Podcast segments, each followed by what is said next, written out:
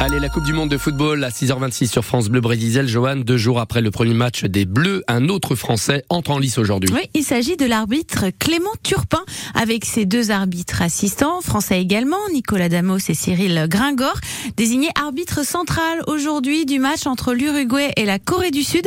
Clément, euh, Clément Turpin va ainsi entamer sa deuxième Coupe du Monde, quatre ans après la Russie.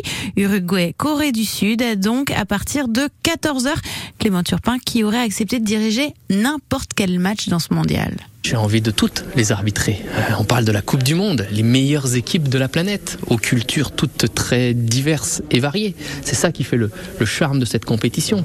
Bien sûr qu'il y a une, une, pression accrue, mais encore une fois, on, parle, c'est la, Coupe du Monde. Donc euh, heureusement qu'il y a un petit peu de pression, et tant mieux. C'est ça aussi qui, nous excite et nous, et nous tient en haleine. Alors en fait, combien de temps dure un match de football déjà?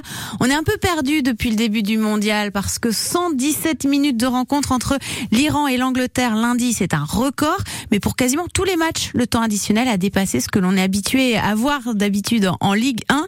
11 minutes en fin de Sénégal-Pays-Bas, 10 minutes pour États-Unis-Pays de Galles ou encore 12 minutes pour Qatar-Équateur. Alors, Emma Sarango, va-t-on voir comme pour les matchs de rugby par exemple ou de basket, le chrono arrêté? Les tableaux d'affichage suscitent toujours la surprise. 10 minutes de temps additionnel ont été annoncés. Ils sont allés les chercher où ah, voilà, Derrière ces consignes, il y a les regrets russes. Il y a 4 ans, on jouait avec ballon en jeu, moins de 60 minutes en moyenne par match, en cause notamment l'arrivée de la VAR.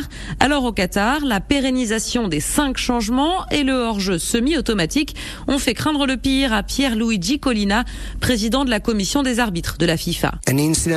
Chaque incident doit être décompté, blessure, changement, mais aussi célébration. Une minute par célébration et trois buts par mi-temps. Imaginez le temps perdu. C'est donc à l'arbitre et ses assistants de faire le décompte avec des indications 30 secondes par changement, une minute par blessé.